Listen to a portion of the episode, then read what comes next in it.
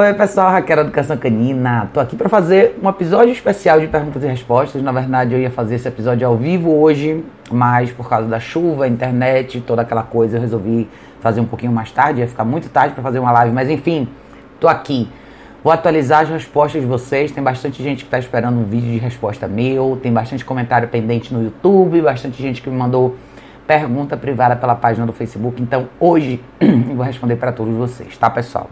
Antes de começar, é, eu queria falar das novidades aqui, né? Primeira coisa, não sei se vocês já sabem, eu já avisei para vocês no vídeo anterior, mas eu tô pegando alguns vídeos legais daqui e tô transformando em formato de podcast. Essa é uma opção bacana. Para quem não sabe o que é podcast, é como se fosse um rádio pela internet, tá? Vocês têm alguns aplicativos disponíveis que vocês podem baixar no celular de vocês e ouvir os episódios como áudio. Então vocês podem ouvir enquanto vocês estão dirigindo, podem ouvir enquanto vocês estão caminhando com seus cães, em casa, fazendo outras coisas. A grande diferença do podcast é que você não precisa ficar rodando o vídeo no seu celular, você pode rodar só o áudio, consome menos da sua internet, menos da sua banda larga, enfim.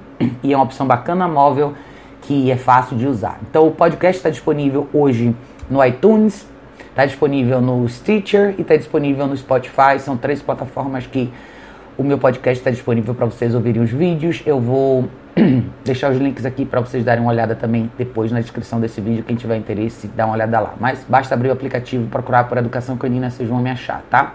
Para quem tem iPhone, Apple, iTunes é uma, uma boa opção. Para quem quer baixar um aplicativo diferente, o Stitcher é uma opção.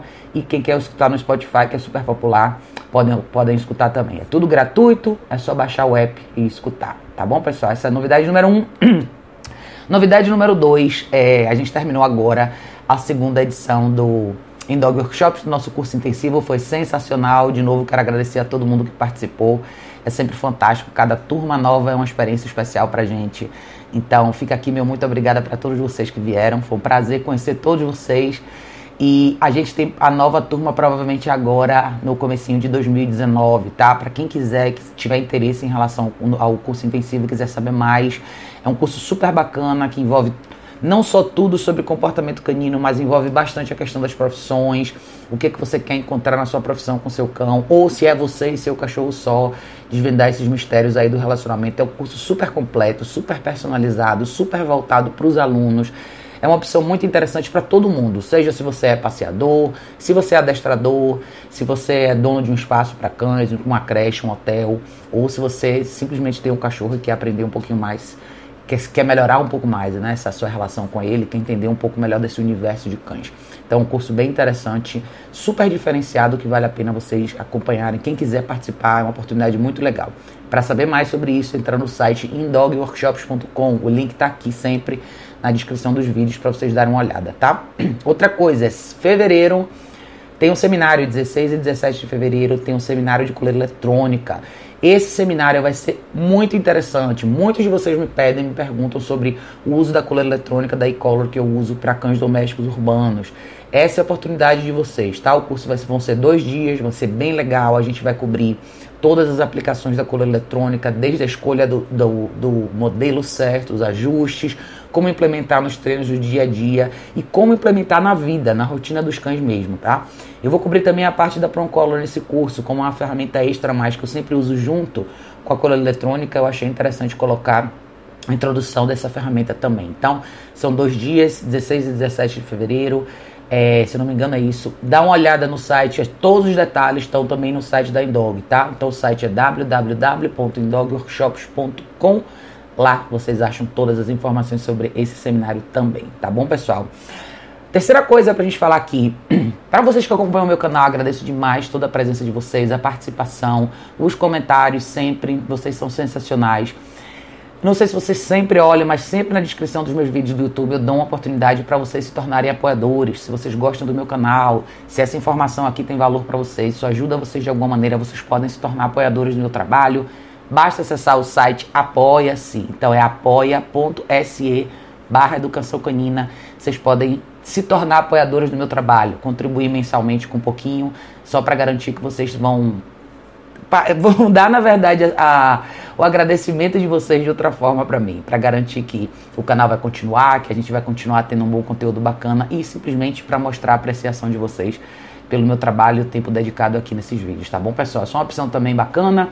Tem três alternativas diferentes de pacote, inclusive se você se tornar um apoiador, dependendo do pacote que você escolher, você pode fazer uma sessão por Skype comigo por mês, já incluída no seu pacote de apoio. Então, é uma oportunidade legal para quem de repente está distante ou está perto, mas simplesmente quer apoiar meu trabalho ou de repente quer aproveitar essa oportunidade de fazer uma sessão por mês por Skype comigo para falar sobre o caso particular de vocês, tá bom, pessoal? Mas é isso aí, essas são as três primeiras novidades. Eu queria pedir desculpa por não ter feito as lives aqui nesses últimos meses.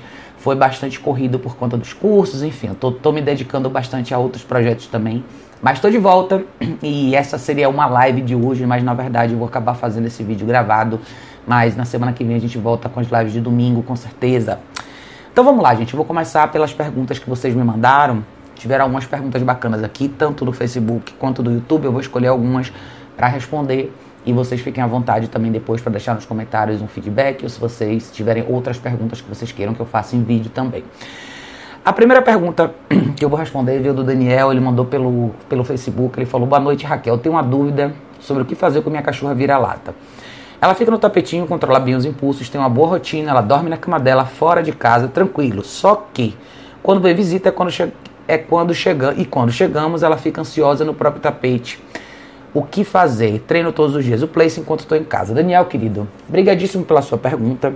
E essa é uma pergunta legal pelo seguinte, porque ela vai justamente um passo além da questão da estrutura legal de uma rotina e é quando você passa da fase de introdução, onde você introduz e, e, e mantém de forma consistente uma rotina, mas você se vê diante de um obstáculo quando as distrações aparecem, né? É por isso que eu gosto de falar dos 3Ds, né? Eu gosto de falar de duração, de, de direção, duração, distração. Na verdade, são quatro, né? É direção, duração, distância e distração. São essas. A distância e distração estão mais ou menos na, na mesma esfera. E é justamente onde você está tendo problema. E é justamente onde muita gente tem problema. Por quê? Porque falta o elemento principal que chama a correção, tá? Todo o processo de introdução é fácil, simples, você pode fazer com a guia, você pode fazer muitas repetições, você pode usar a comida do dia, mas uma vez que o seu cachorro entende o que ele precisa fazer, vai chegar uma hora que você vai entrar nesse, nesse momento de teste, né? Quando você testa se o que o seu cachorro sabe vale quando outras coisas mais interessantes acontecem ao redor dele. E é justamente o que acontece aí com você. Você está falando de, desse alerta, desse momento onde pessoas estranhas aparecem. Você disse que ela fica ansiosa, né? Tem uma diferença entre o cachorro ficar ansioso e continuar no lugar, ficar ansioso, continuar no lugar e vocalizar, ficar ansioso e sair do lugar, ficar ansioso e latir, enfim. Tem mil coisas que podem acontecer. Para mim, um cachorro que não está necessariamente acostumado com a presença de estranhos o tempo todo, é normal que ele fique um pouco incerto.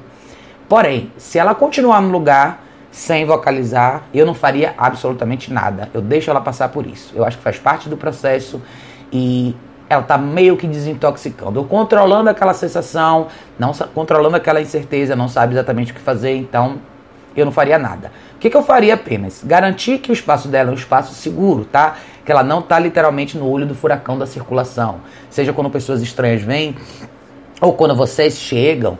Se você falou que isso acontece quando vocês chegam, tá? Então a pergunta é: quando vocês chegam em casa, o que, que vocês fazem? Qual o comportamento de vocês? Eu falei sobre isso há dois dias atrás com uma cliente minha. A chegada e saída da gente, por, talvez seja o assunto mais antigo do mundo, o tópico mais antigo do mundo, mas é o que todo mundo acaba tendo esse problema, né? A gente acaba inconscientemente querendo é, encontrar os cachorros e fazer aquele momento de festa. Oi, mamãe chegou, e aí, como é que você tá? Isso tudo tem que acabar, tá? Gente, o cachorro sabe que vocês chegaram em casa. A sua presença tá ali, seu cheiro tá ali, tudo já tá ali. Fazer desse encontro um momento de euforia não ajuda em absolutamente nada o cachorro, tá? Então, para vocês que vivem em casa com ela, cortem isso. Entrem em casa e façam as coisas de vocês. Ela vai estar no ambiente. Ela não precisa, você não precisa fazer essa festa toda aí. Ah, não. Você chegou e pronto. Toque a vida e faça suas coisas, ela vai estar no contexto com você. Para o cachorro, basta você estar. Ou seja, basta você chegar no ambiente, estar com ele já é o suficiente, você não precisa fazer mais nada além disso. Todo o resto é pra gente. É a gente que gosta dessa festa, de ah, você chegou e tal. Então não vamos transferir essa sensação humana, essa necessidade humana de ser reconhecido para o cachorro. Quanto mais a gente coloca isso no cachorro, mais difícil fica para o cachorro lidar com a entrada e saída de pessoas, tá? E o mesmo deve valer para suas visitas. Talvez o mais difícil para você aí seja instruir as suas visitas a não ter essa reação com a sua cachorra. Quando eu falei no comecinho em relação à tela no espaço seguro, é justamente para ter certeza que ela não fica literalmente no centro da situação, tá? Você falou que ela dorme na área externa da sua casa. Eu não sei se ao longo do dia ela fica com você em casa. É provavelmente sim, porque você falou que treina place com ela. Então acredito que sim. Vamos supor que você tem uma visita. Eu quero que ela saiba estar na sua casa, no espaço dela. Então, se a sua visita vai estar na sala, num cantinho da sala, você põe o tapetinho dela e ali ela fica, tá? As visitas têm regras do mesmo jeito que os seus cães têm regras. Essa é a sua casa, é o seu território, é o seu direito de estabelecer as regras do que acontece quando as pessoas estão na sua casa. Então, a regra número um é você não interage com o meu cachorro, você não conversa com o meu cachorro, você não fica com dó do meu cachorro, você deixa o meu cachorro em paz. Você veio aqui para conversar comigo, para dividir seu tempo comigo, para a gente bater um papo, para a gente curtir uma tarde ou uma noite legal, não para interagir com o meu cachorro. Então, é de saber que as pessoas vão deixar o seu cachorro em paz e não vão interromper o momento de tranquilidade, de meditação dela ali, tá? Porém, se a sua cachorra estiver saindo do lugar, estiver latindo, estiver choramingando, todas essas coisas precisam de uma possível correção, de um possível ajuste. Essa correção pode ser diferente de acordo com qualquer cachorro. Pode ser verbal, pode ser por pressão corporal, pode ser usando a guia, pode ser usando o colar eletrônico, o que você tiver na mão. Mas é importante que a sua cachorra entenda que daquele limite para frente ela não pode passar. Como eu falei anteriormente, se ela simplesmente só demonstrar sinais físicos de ansiedade, que é aquela coisa assim, para mim, eu não, não tem problema nenhum, eu deixo o cachorro passar por isso. Se escala disso para frente, aí eu acho que é hora de você intervir, tá? Mas eu só posso te falar um pouco mais sobre isso se eu entender o que, é que você normalmente usa como aversivo. Você sabe corrigir o seu cachorro, como você faz, como que é a reação dele. Você consegue interromper um comportamento negativo verbalmente você consegue interromper um comportamento negativo usando a coleria guia. Você consegue usando outras ferramentas que você possivelmente possa ter a seu dispor. Então essa parte seria importante você me dizer, tá bom, Daniel? Mas é isso. Então não se preocupe tanto com expressão de ansiedade caso ela não saia do lugar. A sua única questão seria se ela realmente sair. Se ela estiver saindo do lugar, significa que ela não está 100% no exercício ainda. Não é que ela não sabe o exercício, ela não sabe quais são as consequências de quebrar o exercício. Eu acho que é isso que muita gente não entende e muita gente falha porque não apresenta esse grau de consequência. Sabendo que o cachorro já sabe o que tem que fazer e opta por não fazer, seja por um motivo ou por outro. Então é justamente nessa hora que você tem que entrar e corrigir, tá bom? Mas se você quiser me dizer mais, depois fica à vontade que vai ser um prazer ouvir um pouco mais dessa história aí com essa pequena, tá bom, Daniel? Quem mais me mandou? Essa aqui eu já tinha respondido na semana passada aqui, que é uma pergunta legal também. A pergunta foi: Meu filhote está completando três meses, é um terrier brasileiro Fox Paulistinha. Não tem todas as vacinas e não consigo gastar a energia dele com passeios fora de casa. Dentro de casa, para gastar a energia dele é quase impossível. De começo, ele pula bastante, morde bastante a mão e pé, não perde o foco nem com brinquedo foco que você diz de morder você. Quando começa, não para, se deixar livre pela casa, faz o que não deve. De início tinha medo da guia, porque controlava ele, ficava quieto no canto, mas agora já acostumou. Só quer morder, se andar com ele na guia, ele só morde a guia mesmo, sendo de cor... mesmo sendo de corrente. Se ficar parado, continua mordendo, enfim, sempre se repete. Não gosta da ideia do uso do não e ainda assim ele não respeita nem com não. Nem utilizando barulho acompanhado de início ele até aceita, mas em seguida ele acostuma com barulho. Em meio a tudo isso, nessas brincadeiras de mordidas, ou que não deve, ou que não deve, se ele é contrariado, ele vem para morder com raiva, ou late, quer vir para cima morder, coisa do tipo. Não sei como proceder mais com a situação. Gostaria muito de encontrar um adestrador comportamental que tivesse sua experiência pela minha região. Ultimamente vem com, com uma mania de derrubar água o, o, o, e derrubar a água pode ter, pode ter a maior sede do mundo, mas coloca as patas na vasilha e espalha tudo. Gostaria muito de uma ajuda quando tiver disponibilidade. Obrigada. Vamos lá. Você tem um filhote de três meses. Olha o tamanho. Olha o tamanho da devastação que está acontecendo aí com você. O que, que eu acho importante você lembrar na, na, na sua própria pergunta, né? Você, você, você deu bastante detalhes sobre uma situação extremamente caótica. Um filhote que literalmente faz praticamente tudo errado. Ele morde você, ele desafia você, ele faz bastante coisa errada, ele derruba o pote de água. Mas em algum momento da sua pergunta, você mesmo disse que não gosta da ideia do uso do não. Então eu acho que esse momento é um momento importante para você refletir. Por que, que você se sente tão desconfortável com a ideia de usar o não? Com a ideia de contrariar, corrigir ou possivelmente orientar esse filhote que só tem três meses e está transformando a sua vida num caos. Eu, eu tô falando isso, gente, porque é importante vocês considerarem. Toda vez que eu, que eu vejo as pessoas sofrerem, terem situações difíceis com os cachorros e terem essa dinâmica caótica e complicada, existe alguma coisa que aconteceu com a gente que a gente deixou de se respeitar. Então, claro que a gente ama os cachorros, claro que a gente quer o melhor para eles, mas você não pode ter o bem-estar de um animal e o que, a, o que você está vendo como bem-estar, que não é na verdade, essa coisa de fazer todas as vontades e acomodar todas essas vontades do animal a custo da, su, do, da sua tranquilidade, da sua paz, do seu convívio, entendeu? Então, eu acho que é importante a gente começar a equilibrar um pouco melhor essa balança. Não existe problema nenhum em dizer não. Pelo contrário, existe um problema grave quando a gente não diz não. Existe um problema, um problema grave quando a gente vive em sociedade e a gente não sabe estabelecer o nosso próprio limite. E saber dizer não é estabelecer o nosso próprio limite. Até onde, até onde a gente está disposto a se doar e até onde a gente está disposto a investir em relações de forma geral. Seja em relações, em trabalho, família, em relação com animais, o que vocês quiserem. O que você tem na mão aí é um filhote que descobriu muito cedo que ele pode fazer o que ele quiser com você. Primeira coisa, reavalie isso, tá? Reavalie por que, que você tem essa dificuldade de dizer não. Não existe nenhum problema nisso e às vezes a gente acha que a gente vai estar tá promovendo um ambiente com mais amor e carinho quando a gente não diz não e na verdade é exatamente o contrário. Eu poderia dar milhões de exemplos na esfera social aqui em relação a isso e quantos cachorros eventualmente perdem a vida ou vivem em isolamento porque nunca ouviram a palavra não e eventualmente se tornam criaturas impossíveis de conviver. Isso não vale só para cachorro não, tá? Isso vale para gente também. Então é muito importante a gente saber limites. Seu filhote precisa entender quais são os limites. Porque agora quem está estabelecendo os limites é ele. E ele está fazendo isso da forma mais caótica possível. Então, primeira coisa, ele é um. Fox Paulistinha é um cachorro pequeno. Compre uma caixa de transporte. A primeira coisa que você tem que cortar é liberdade sem supervisão. Eu tenho um artigo que talvez seja um dos mais antigos no meu site, que chama O que o seu cachorro faz quando você não está em casa. É aprendizado não supervisionado. É um artigo super antigo, até repostei ele no meu Facebook hoje, justamente para lembrar. E é coincidentemente eu estou respondendo a sua pergunta aqui. A liberdade não supervisionada dos cães talvez seja o um grande gatilho para a maioria dos problemas que os cachorros têm, principalmente na fase de adaptação. É aí onde começa o comportamento destrutivo, é derrubar água, é morder as coisas, é fazer xixi com no lugar errado. Tudo isso começa porque é permitido para o cachorro estar em ambientes sem supervisão. Então a caixa de transporte ela tem que entrar dentro de uma rotina bem estruturada. Você tem um filhote de três meses que ainda não terminou o ciclo de vacina. Você pode e deve dividir o dia dele inteiro em pequenas atividades. Você vai alimentar ele ao longo de treinos. Eu usaria a comida do dia para introduzir a guia. Eu tiraria 100% a liberdade sem supervisão.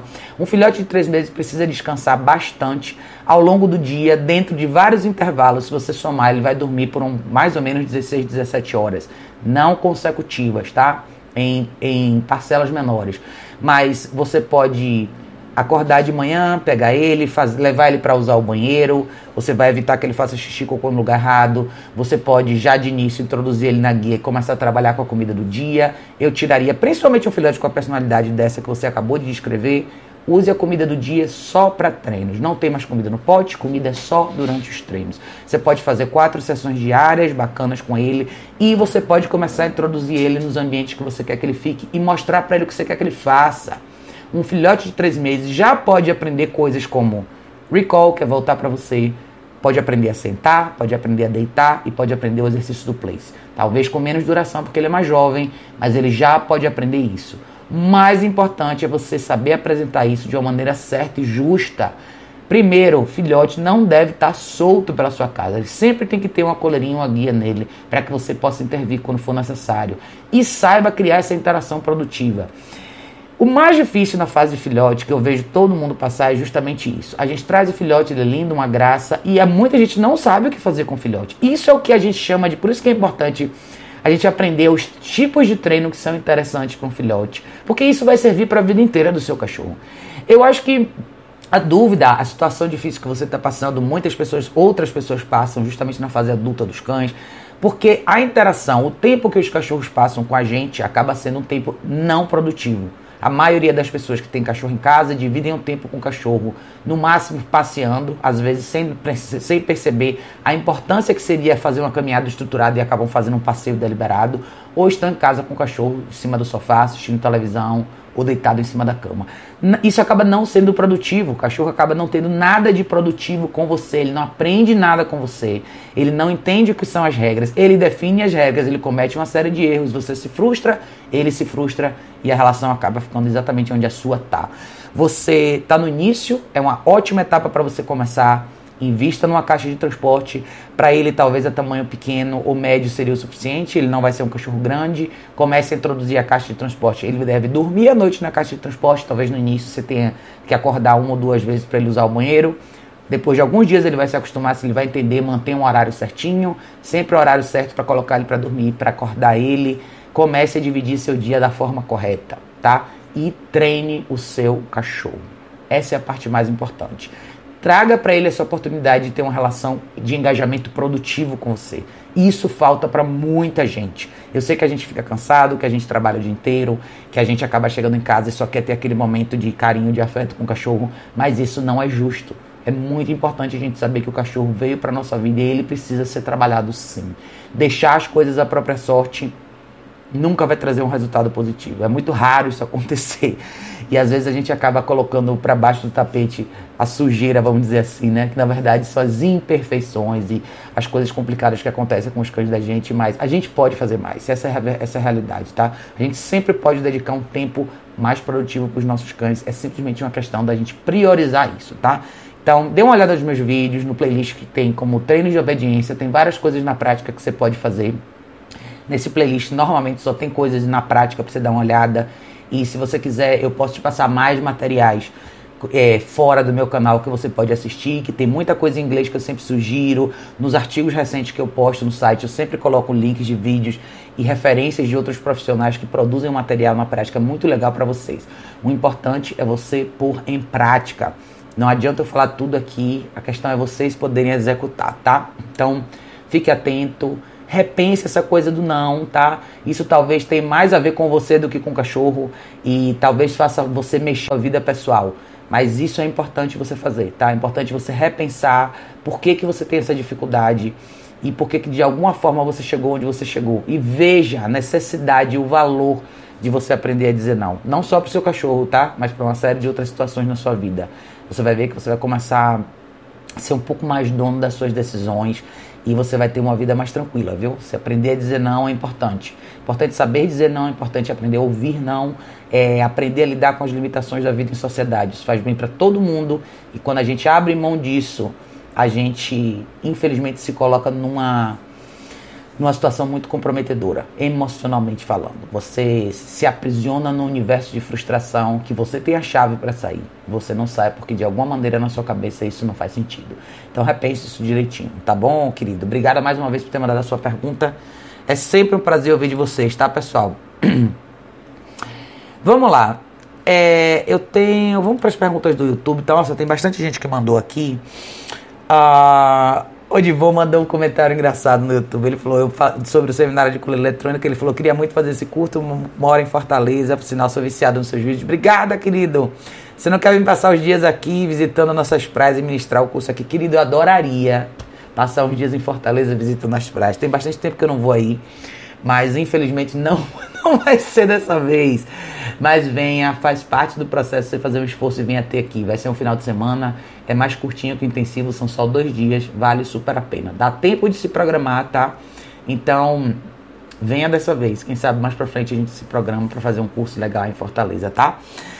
É, Leozinho, Leozinho tinha mandado uma pergunta aqui. Oi Raquel, estou disposto a trabalhar na interação do ideal com os outros filhotes. Como posso começar essa tolerância na presença dos outros próximo a ele? Obrigado sempre por todas as suas orientações. Um abraço. Léo, querido, obrigado por mandar sua pergunta. Léo tem um caso complexo na mão dele. Né? Ele tem cinco, sete cachorros, sete cães. É uma família, a mãe, o pai e os filhotes. E ele tem uma situação específica com o pai e os filhotes.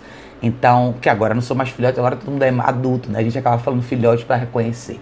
Mas, Léo, é, lembra do que a gente conversou no início? Eu acho que sempre falo que o primeiro passo para a reintrodução de cães que já tiveram problemas de briga é coexistir. É existir ao redor um do outro. Então, duas coisas são importantes nesse processo que é importante você poder fazer. O que, que eu faria no seu lugar, tá? Pegue o mais velho, o ideal, e pegue um filhote de cada vez. Cada um na guia, vamos fazer 40 minutos de plays. Cada um no seu espaço, coexistindo sem interação. Esse é um exercício. O outro exercício, se vocês dois conseguirem duas pessoas fazerem isso juntos, pegue os dois, cada um na guia, vamos caminhar com os dois. Então, caminhada junta e place junto são duas coisas super importantes para a reintrodução de cães da mesma casa, tá? Que já brigaram. Então, eu gosto, eu gosto de dar pequenas gotinhas de exercício, porque às vezes as pessoas se empolgam. E eu sei que não é o seu caso, tá, Léo? Mas às vezes as pessoas têm um momento de sucesso com dois cachorros da mesma casa que brigaram e de repente alguma coisa legal aconteceu. Ah, ótimo, vamos fazer tudo junto. Não. Uma coisa de cada vez, tá, gente? Brigas entre cães da mesma casa, desentendimentos, rusgas, esses são sinais de alerta grave prestem bastante atenção, porque um erro nesse momento de, de reintrodução pode colocar o seu processo todo lá atrás de novo e os seus cachorros podem se machucar de verdade. A gente está falando aí de riscos de vida reais, tá? Então eu prefiro que os cachorros primeiro estejam à vontade um na presença do outro, depois estejam à vontade para caminhar os dois juntos, um de cada lado para eventualmente a gente pensar em situações aonde um está no place com a guia na mão de alguém e o outro está fazendo recall e vice-versa. Um está no place, o outro está trabalhando recall, deitar, vir, outros comandos de obediência. Um está no place e o outro está fazendo uma interação mais, mais de brincadeira com a pessoa. O que eu quero é que esses cachorros fiquem tão à vontade na presença um do outro que no momento onde eles tiverem que interagir com um pouquinho mais de liberdade, isso não seja absolutamente nada demais. O que faz normalmente dois cães da mesma casa entrarem em atrito normalmente são questões de recurso, seja comida, brinquedo, água, pode ser uma questão de de, de sobrevivência na coisa dos cruzamentos, que ou seja, você tem dois ou três machos não castrados, uma fêmea no cio, isso por si só pode ser um problema. Você pode ter briga de duas fêmeas pela mesma razão, enfim. Mas tudo isso às vezes tá, tá, tá, acaba acontecendo num cenário onde existe um desequilíbrio hierárquico, onde a pessoa responsável por esses cães às vezes não estabeleceu as regras do jeito certo, tá? Eu estou falando genericamente aqui porque eu já tive algumas consultas com o Léo, ele já sabe mais ou menos a, a, minha opinião em relação ao caso dele, mas no geral é isso. Então, lembre, os cachorros não vão pensar em ter um atrito se eles entenderem que existe alguém mais forte dentro dessa hierarquia que vai garantir a segurança de todo mundo, não só a segurança, como a organização de todos os recursos da rotina e do dia a dia, de como, de, de como cada pedaço daquele convívio vai funcionar. Então, em resumo, comece assim. Pegue você e o Nelson, duas pessoas, cada um com a guia na mão, e vamos fazer place. 45 minutos cada um no place. Passou disso, cada um pega os cachorros e vamos caminhar com os cachorros juntos. Nesse meio do caminho, se acontecer qualquer indicação, um olhar diferente para o outro, um latir para o outro, corrija de verdade, tá? De verdade mesmo. É nessa hora que eu acho que para quem usa coleira eletrônica, quem usa coleira eletrônica nessa hora, e quando eu tô falando, tô falando daqui, tá? E Color Technologies, tá, gente? Os links estão na descrição do vídeo também. Essa é a marca que eu recomendo. Quem usa e-collar nessa hora tem uma vantagem enorme. É a sua grande chance, a sua grande possibilidade de intervenção à distância que você tem. A distância que eu digo, você vai estar com um na guia, o outro na guia, os cachorros com os colares. Olhou diferente, pá, corrige imediatamente, tá? Nessa hora não dá para deixar nada passar. Nenhum olhar diferente, nenhuma postura um pouco mais tensa, nada. Eu quero eliminar isso tudo imediatamente, objetivamente, no momento que surgir. Enquanto você tem os cachorros ainda a uma certa distância sobre o seu controle. Nada disso pode estar no ar quando você pensar em colocar os cachorros numa proximidade maior. Então a gente começa sempre por aí, tá? Place os dois juntos, caminhada os dois juntos, um no place, o outro no recall, um no recall, outro no place, um em, um em trabalho de obediência, outro no place, um em recreação, outro no place. No momento de recreação, use a guia longa. Você tem uma pessoa com um cachorro no place, ou esse cachorro no place com a guia amarrada naquele, naquela, naquela coisinha de parede, né? Essa coisinha de parede que eu falo, gente, porque o Léo mora numa casa. Então, quem mora em casa pode fazer isso. É, é um tipo um parafusinho que você coloca na parede para prender rede, por exemplo. É um ganchinho, né? Você pode colocar uma guia e amarrar a guia ali. Ali não é para o cachorro ficar tenso, amarrado, preso na guia. É simplesmente para ele estar tá no place, ter uma folguinha para ele poder relaxar e deitar e a guia está ali para ele não poder sair, se caso acontecer. Então, se, se você tiver uma situação de um pouco mais de risco e você quiser trabalhar um pouco o place à distância, você pode amarrar ele ali, tenha certeza que a guia tem uma folga suficiente para ele deitar e você pode se afastar um pouquinho, tá? E aí o segundo cachorro que vai estar tá fazendo alguma atividade de movimento com você deve estar pelo menos na guia longa, tá? Nenhum dos dois pode dar liber, pode estar livre o suficiente para cometer um erro. É aí onde entra a questão da prevenção que eu gosto sempre de falar, tá? Então use todas as ferramentas a seu favor guia longa, guia de 2 metros, as coleiras mais certas, seja colar eletrônico, a prom collar para o passeio, todas essas coisas entram justamente para te ajudar nessa hora a orquestrar e organizar direitinho o que você quer, que é como você quer que essa interação finalize. Terminou a interação, terminou o exercício, seja 40 minutos, uma hora, cada um para o seu quadrado de novo, relaxe, descanse. É importante de novo a gente finalizar qualquer sessão de treino, caminhada ou de exercício com um momento de relaxamento. E muita gente às vezes não acaba deixando que esse momento surja sozinho, né? Chegar em casa, tirar a coleira do cachorro, deixa o cachorro fazer o que ele quiser. Não.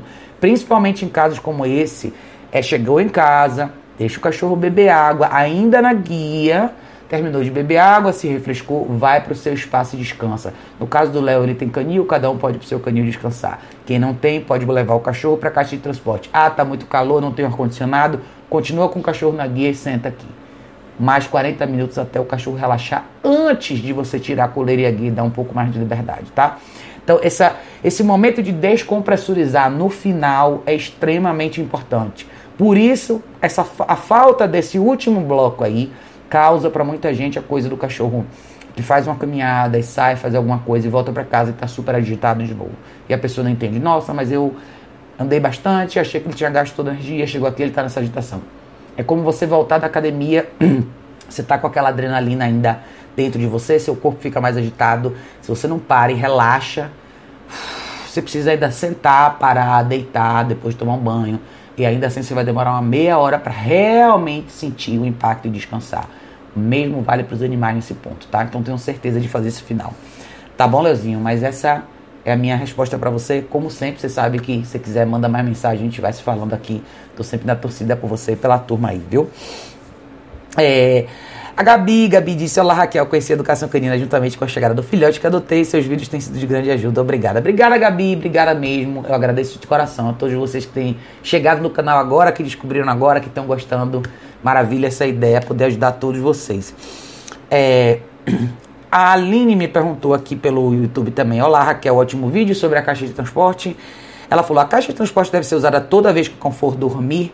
À noite, por exemplo, deve dormir na caixa ou pode dormir na caminha no quarto do tutor? Aline, obrigada pela sua pergunta. Eu, Raquel, gosto que o cachorro durma na caixa de transporte, primordialmente, especialmente se for o início da sua vida com seu cachorro, tá? Por que, que eu gosto que o cachorro durma na caixa de transporte? Primeiro que você vai proporcionar para ele um lugar seguro, que não vai ter interrupção. Ele vai dormir ali e nada vai acordar ele. Segundo, a ideia da caminha no quarto da gente. Eu não tenho problema com pessoas que querem fazer isso. Eu só dou um alerta. O cachorro vive bastante tempo, tá? Pode contar aí pelo menos uns 10, 12 anos. Ter um animal dentro do seu quarto pode, pode causar uma série de situações diferentes. Pode impactar diretamente a sua vida íntima, pode impactar diretamente o seu sono. Você pode ter um cachorro que acorda e se mexe no meio da noite. Se você tem um sono leve, o cachorro levanta, vai, entra e sai do quarto. O cachorro pode fazer xixi cocô dentro do seu quarto. O cachorro pode acordar no meio da noite, ter comportamento destrutivo, roer, roer o pé da sua cama, o colchão, comer qualquer coisa, roer tomada de televisão, enfim. Eu acho que para o cachorro graduar para dormir dentro do seu quarto à noite, a longo prazo, ele já tem que ter vivido com você bastante tempo e já tem que ter um comportamento mais previsível. Mas ainda assim, eu dou um conselho para vocês de cadeira. Considerem isso. É muito melhor que o seu cachorro se acostume a dormir num ambiente diferente do seu. Para o, para o bem do seu sono e para o dele também. Às vezes, muita gente. Eu falo que eu tenho sono muito leve. Se você tem um cachorro que faz qualquer barulho durante a noite, você vai acordar. Se você levantar no meio da noite para ir no banheiro, seu cachorro vai acordar. Se você quiser beber água, seu cachorro vai acordar. Você vai interromper o sono dele, ele vai interromper o seu. Nada mais saudável para os dois lados do que o seu cachorro dormir na caixa de transporte e você dormir no seu quarto. A caixa de transporte pode até estar tá dentro do seu quarto se você quiser. Eu aconselho a estar tá num quarto separado, mas é uma alternativa também. A questão em relação ao uso da caixa de transporte é: tenham certeza da caixa de transporte estar tá no ambiente ventilado. O cachorro sente bastante calor. Quem tem ar condicionado em casa pode botar a caixa de transporte num ambiente que tem ar. Quem não tem, põe um ventilador do lado da caixa de transporte. Põe o ventilador literalmente na frente da caixa, um pouquinho mais afastado, mas na frente, para ventilar o cachorro, o cachorro poder ter uma circulação de ar boa. Segundo, para usar a caixa de transporte, você, vocês, pessoas, têm que ter disciplina, tá? É colocar o cachorro para dormir na hora certa e é tirar o cachorro de manhã na hora certa. Seu cachorro vai precisar usar o banheiro assim que ele sair da caixa, vai precisar provavelmente beber água e provavelmente sair para fazer exercício, né? Então, a caixa de transporte sempre deve ser usada dentro de uma rotina bem desenhada. É isso que eu falo de uma rotina estruturada. É você desenhar o horário que o cachorro dorme, o horário que ele acorda e assim vai. Além do período da noite, a caixa de transporte é super útil ao longo do dia em momentos que você não pode supervisionar partindo do princípio que você tem um horário mais flexível, se você estiver mais em casa, sempre vão existir situações onde você não pode estar de olho no seu cachorro. Seja quando você vai tomar banho, ou porque você vai pegar uma entrega de pizza que acabou de chegar, ou você vai na padaria, ou você vai no cinema. Esses momentos são momentos onde o seu cachorro deve estar na caixa de transporte, nas mesmas condições que eu acabei de falar antes. Por quê? Pelos mesmos motivos. Dessa vez, ele não vai estar só no quarto enquanto você está dormindo. Ele vai estar na sua casa enquanto você não está presente. Então, tudo pode acontecer e dentro de uma casa ou de um apartamento tem milhões de coisas que podem ser prejudiciais para o seu cachorro. Então, preste bastante atenção nisso. Eu até hoje uso as caixas de transporte aqui em casa, só o Zico fica solto mais, porque é por conta da idade dele, ele é muito tranquilão, mas as meninas sempre que eu estou ausente estão na caixa de transporte. Sem exceção, tá? Eu prefiro zelar pela segurança, garantir que as cachorras estão vivas, está tudo certo quando eu voltar, do que arriscar e ter qualquer problema. E olha que elas moram comigo há bastante tempo, todo mundo aqui em casa está perto dos 10 anos já, elas têm 8, 9, ele tem 10, e mesmo assim eu continuo fazendo isso. E existe uma tranquilidade muito grande. É, é, é tudo muito previsível para o cachorro quando você usa a caixa de transporte. Ele sabe que ele vai para o cantinho dele, ele sabe que ali ele pode deitar e descansar tranquilamente, nada vai atrapalhar ele, vai interromper ele. Principalmente quando tem pessoas que têm cães que latem bastante para barulhos externos, principalmente em prédio, que é o meu caso. Cachorro que late para barulhos no hall, é, fogos de artifício na varanda, ou barulhos do lado de fora. E na caixa de transporte, se você deixar a caixa num ambiente neutro da sua casa, seja um segundo quarto, um lugar que não seja de grande circulação, isso traz uma tranquilidade bem maior para o cachorro, tá? Então eu sempre indico usar a caixa de transporte não na área de maior circulação da casa, mas de preferência num segundo quarto, que fique num lugar um pouco, com um pouco mais de sossego, né? Onde fique um pouquinho mais fechado, você possa ter mais tranquilidade, né? Não gosto de deixar a caixa de transporte na varanda, tá? A varanda acaba sendo um lugar de muita agitação, a menos que você não tenha nenhuma outra alternativa, você mora num lugar muito pequeno, mas a varanda acaba sendo justamente o lugar onde tem mais barulho para quem mora em prédio, tá? Quem mora em casa, gente, caixa de transporte dentro de casa, tá? Dentro de um dos quartos. Normalmente quem mora em casa tem um pouquinho mais de espaço, mas é isso aí. Tá bom, Aline? É, quem mais me perguntou é Murilo mandou uma pergunta que legal. Ele falou: Meu sonho seria meus dois Lulus andarem com esse equilíbrio mental. Foi num vídeo que eu postei do Toy da Bela. E ele falou: Mas a minha realidade é os dois são ansiosos, latindo para todos os cachorros da rua. Queria saber como acalmá-los. Me ajude, Raquel. Murilo, querido, obrigada por mandar sua pergunta, por assistir os vídeos. A resposta é simples. Aliás, se você entrar no meu playlist aqui no YouTube de treinos de obediência, você vai ver, eu atendo vários Luluzinhos, tá? A questão desses cães pequenos, muitas vezes o que eu vejo, essa ansiedade, essa vocalização extrema que esses cachorros às vezes fazem, é porque eles tendem a ter um estilo de vida diferente dos cachorros maiores. Como eles são pequenininhos, bonitinhos, normalmente eles têm muito mais privilégio do que cães maiores. Normalmente eles estão sempre no colo de alguém, em cima de alguém. Normalmente eles não têm restrição nenhuma dentro de casa, eles vão para onde querem, quando querem, fazem o que querem. Eles são sempre as primeiras pessoas que chegam na porta quando uma visita vem. Eles normalmente andam de, de coleira peitoral, eles normalmente nunca nunca Nunca é apresentado para eles nenhuma limitação. Não existe nenhum tipo de orientação no sentido de eu quero que você faça, se eu quero que você não faça. E eu acho irônico porque esses cães são super fáceis de aprender. Eles são ótimos alunos se você se dedicar a ensinar. Por alguma razão eles têm essa coisa, essa, saga, essa coisa meio sagaz. Eles gostam de trabalhar. E as pessoas acabam não desenvolvendo tanto esse lado deles porque talvez por conta da estética e por causa da inclinação que as pessoas que escolhem esses cachorros, esses tipos de cachorro pegam eles por causa disso, né? Mas a experiência que eu tenho com todos os Lulus é assim, eles aprendem rápido e é simplesmente uma questão de você fazer mudanças no seu dia a dia com eles, tá? Então, de novo, você tem dois. Aproveite tudo que eu acabei de falar na resposta anterior. Caixa de transporte seria essencial. Revise os hábitos diários dos seus cães dentro de casa. Corte essa liberdade excessiva. Eu usaria a caixa de transporte para o período da noite, para os momentos que você não pode supervisionar. Comece a trabalhar controle de impulso. Eu falo sempre nos meus vídeos a, a, a valia enorme que tem vocês fazerem o exercício do place com duração. Como esse exercício muda o jogo para os cachorros. E esse exercício ele precisa ser feito dentro das três etapas: direção, distância e duração e distração. É importante o cachorro entender o que o exercício representa e você faz isso simplesmente com a comida do dia. É importante ele entender que ele precisa ficar ali por um período de tempo mais longo, talvez com mais distância de você, e ele precisa entender que ele tem que estar ali mesmo com distrações. Para isso acontecer, você precisa trabalhar todo dia nisso, gradativamente trabalhando esse exercício em espaços diferentes da sua casa, com durações mais longas, explorando as distrações e eventualmente apresentando as correções que de novo podem ser verbais, podem ser com a guia, pode ser com colar eletrônico, o que você tiver a seu dispor.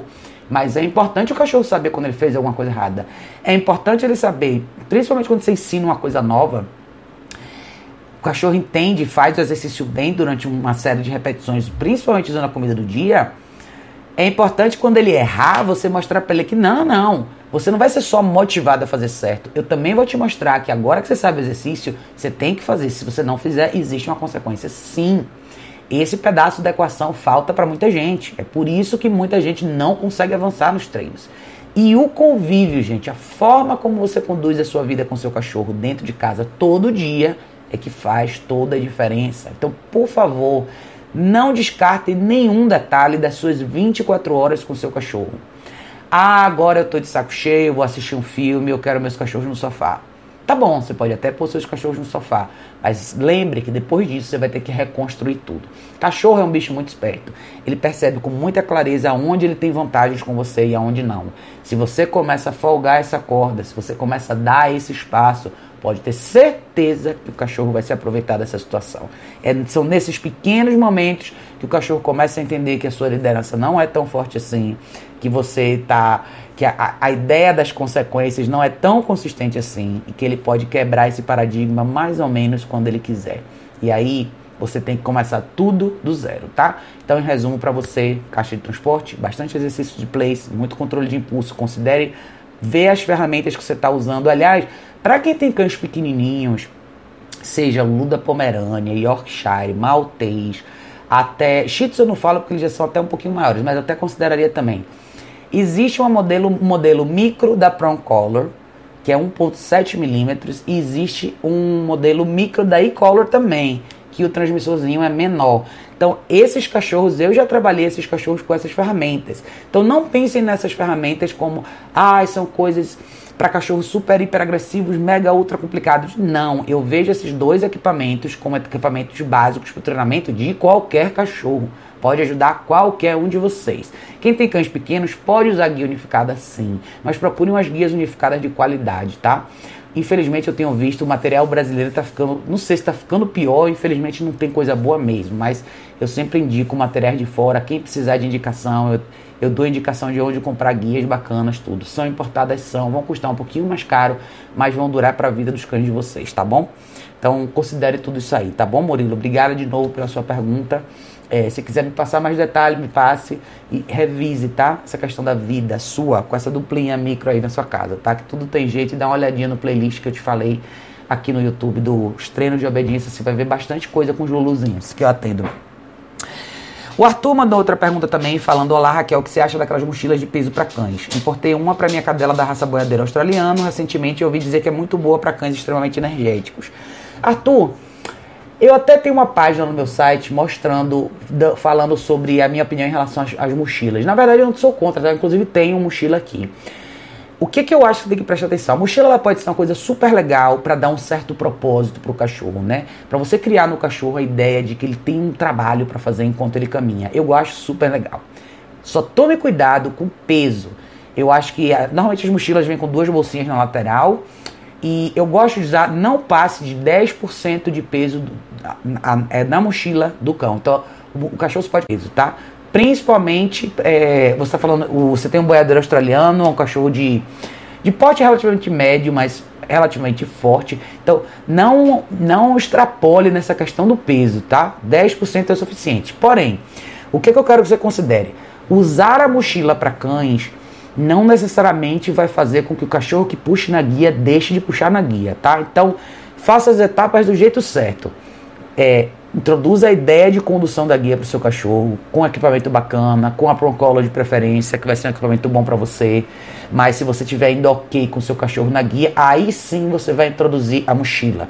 Porque a mochila vai dar um plus, vai dar uma sensação a mais, uma sensação de propósito para o cachorro. E aí você pode colocar a garrafinha de água, o próprio saquinho de cocô do cachorro, você pode botar outras coisas que você quiser suas de repente chave da sua casa, ou no, é melhor não, talvez, mas você pode botar coisas desse tipo, entendeu? Na mochilinha dele, ou, ou, um potinho de água de borrachinha, aqueles que você enrola, tudo para o cachorro, as coisas dele você pode botar na mochila. E você já vai dar um pouco dessa ideia de propósito, tá? Mas sempre lembre da coisa da o gastar energia não é só físico. Eu falei disso nos últimos vídeos que eu fiz. Então, não é só a questão física, mas é muito mais a questão mental. A maioria dos cachorros tem muito mais energia física do que a gente poderia acomodar dentro da nossa rotina doméstica urbana. Então, sempre pense o quão, quão mais você pode desafiar o seu cachorro ao longo da caminhada. Por a mochila é uma, é uma tentativa boa? É no peso certo, mas sempre lembre, faça essa caminhada num, num, ritmo médio, não rápido demais, e sempre lembre de instruir o seu cachorro em cada momento dessa caminhada. Vai ser super válido, você vai ter uma experiência bacana, mas é isso. Minha opinião, no resumo é essa, eu não sou contra, acho que você pode usar sim. Mas a mochila tem que entrar como um complemento, não como uma possível solução. É isso que eu quis dizer, tá? Então trabalhe bastante a questão da condução da guia e depois disso seu cachorro já está bem andando na guia. Aí você introduz a mochilinha e vai ser mais uma coisinha diferente, mais um adereço, né? Mais uma, um possível desafio para ele durante as caminhadas, tá bom, Arthur?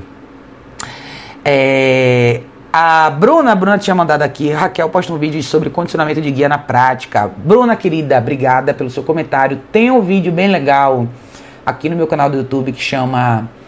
Se você colocar na, na, na caixinha de busca, você botar lá cães que puxam na guia, vai aparecer um vídeo que chama Reintrodução. Introdução de, da Color para cães que puxam na guia. Esse vídeo ele pode ser aplicado para de repente se você usar uma ferramenta diferente, mas ele é mais voltado para a ideia da Proncola. Mas o que você vai ver é uma coisa, é um processo na prática de como você reintroduz a ideia de pressão na guia. Como você faz a pressão na guia, como você traz o cachorro até você, como você desenha a ideia da caminhada, da condução. Talvez seja o melhor vídeo para você entender mais ou menos o que eu quero dizer quando eu falo de introdução de, de cachorro na guia. Então, basicamente é um exercício legal que você pode fazer primeiro no ambiente neutro. Quem mora em prédio pode fazer isso na garagem do prédio. A ideia é você desenhar o posicionamento do cachorro e mudar de direção e fazer várias idas e vindas para você fazer essa marcação certinha. E eu gosto de fazer isso com a Procolor porque eu acho que a Procolor te dá essa oportunidade. Ela é uma ferramenta mais efetiva nesse sentido. É, e eu gosto de fazer junto com a coleira eletrônica também, que eu acho que as duas juntas funcionam perfeitamente bem. Mas você pode pegar como exemplo e tentar fazer com a ferramenta que você tem, tá bom? Se tiver dificuldade de achar o vídeo, me avisa, mas de novo vai estar no playlist de treino de obediência na prática. Treino de obediência, eu acho que chama o playlist. Ou se você, você pode colocar no boxzinho de busca do YouTube, você vai encontrar. Bota lá Reintrodução de cães que puxam na guia, se não me engano, esse é o título do vídeo, tá bom, Bruna?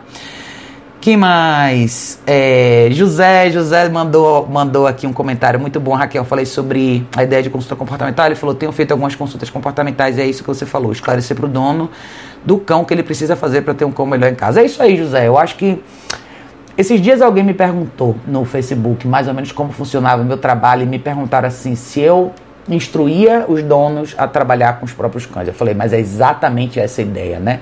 Essa é uma das coisas interessantes que a gente falou bastante no curso intensivo sobre sobre você como profissional poder passar essa instrução para o seu cliente. A ideia é que o seu cliente, ser humano, saiba o que fazer com o cachorro, esteja apto a treinar o seu próprio cachorro, né? Eu acho que esse é o X da grande questão. Às vezes, eu acho que a gente veio de uma era longa de adestramento onde onde as pessoas viam muito o adestramento só como um serviço terceirizado, e ainda é em parte, né? Mas eu acho que é, é mais um, um, aprendizado, eu acho que talvez essa seria a melhor descrição.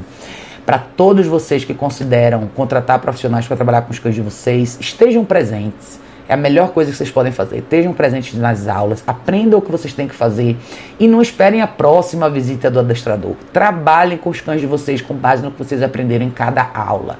Eu acho que essa é a grande diferença. Ninguém faz milagre, ninguém vem com a varinha mágica e resolve todos os problemas dos cães de vocês. A maioria das coisas que envolvem problemas de comportamento envolvem a questão de relacionamento, então tem muito de vocês nessa equação.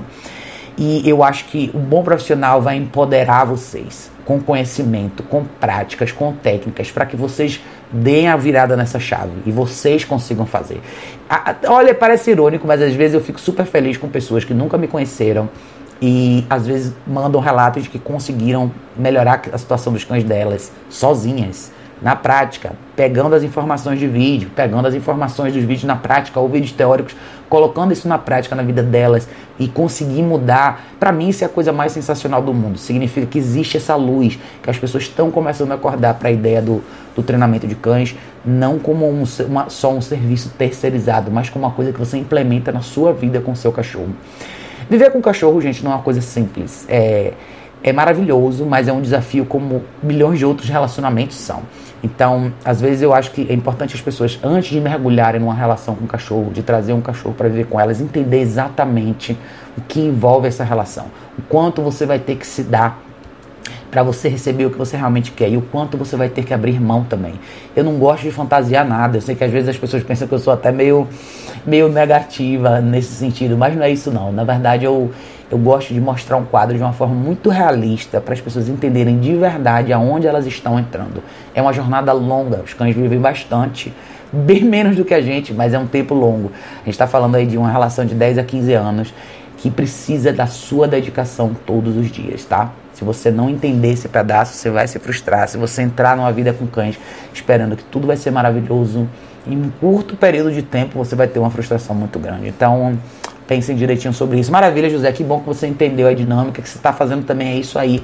A ideia é a gente ter pessoas capacitadas para instruir o público de forma geral em relação a isso, conforme o tempo for passando, né? Que as novas gerações sejam mais bem instruídas do que as anteriores, essa é a ideia, né? Mas é isso, pessoal. A gente já vai fechar próximo de uma horinha. É, eu vou, só vou pegar. Ah, a Cissa mandou o último comentário aqui que ele tinha mandado na, no, no vídeo que eu tinha colocado sobre brigas entre cães da mesma casa depois da castração. Esse foi um vídeo interessante. Cissa falou: passando para dar meu like, pura verdade. Ajudar é bom, mas será que estamos preparados? Eu tenho esse problema com a Uli e a Hanna. Disputa pura. A castração não ajudou em nada, só melhorou que a Uli foi pro place mesmo. Obrigada, Cissa. Um beijo enorme para você. Sinto falta das nossas, da, dos nossos papos nas lives, mas semana que vem a gente volta. Mas só pra gente finalizar, gente, essa semana passada eu postei um vídeo de pergunta do dia falando, respondendo uma pergunta de uma pessoa que me mandou em relação a briga, brigas de fêmeas da mesma casa depois da castração. Acho que é um vídeo interessante para vocês verem, para desmistificar um pouco essa ideia do do, do, tanto dos benefícios como as, os problemas que a castração pode trazer. Eu sei que hoje o debate está super fervoroso em relação a esse assunto. Tem um monte de gente agora que é contra a castração porque diz que o cachorro vai ter milhões de problemas, ou é a favor da castração porque a castração vai evitar um monte de problema, mas eu acho que é uma opção individual e é importante vocês entenderem os dois lados desse debate, tá?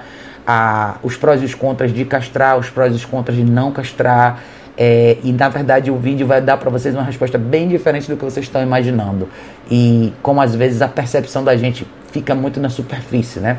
Às vezes, a, no caso dessa pergunta em particular, talvez a, a primeira ideia fosse que o problema em si pudesse ter surgido da castração e não necessariamente olhou um pouco mais a fundo. Então, é um vídeo legal. Se vocês tiverem a oportunidade, deem uma olhada. Vale a pena para esclarecer um pouquinho melhor para vocês essa questão aí, tá? Mas é isso, gente. A gente já vai completar uma hora. Acho que foi um vídeo legal. É, eu quis dar um feedback para vocês que tinham mandado perguntas para mim, que estavam todos pendentes. Mas semana que vem eu vou voltar. A gente vai fazer uma live bem legal, todo mundo junto, para bater um papo bacana. Mas por favor, continue deixando seus comentários. Aqui no, no YouTube é um prazer sempre ler e eu sempre consigo voltar e pegar e responder as perguntas de vocês. Às vezes com um pouquinho de atraso, mas eu consigo responder para todo mundo, tá? E brigadíssimo a todos vocês do Facebook também, que assistem os vídeos por lá, que curtem os vídeos e as postagens e leem os artigos e mandam os comentários também. Obrigado a todos vocês por participarem sempre, tá bom, pessoal? Mas é isso aí. Deixo aqui um beijo enorme e a gente se vê em breve no próximo vídeo.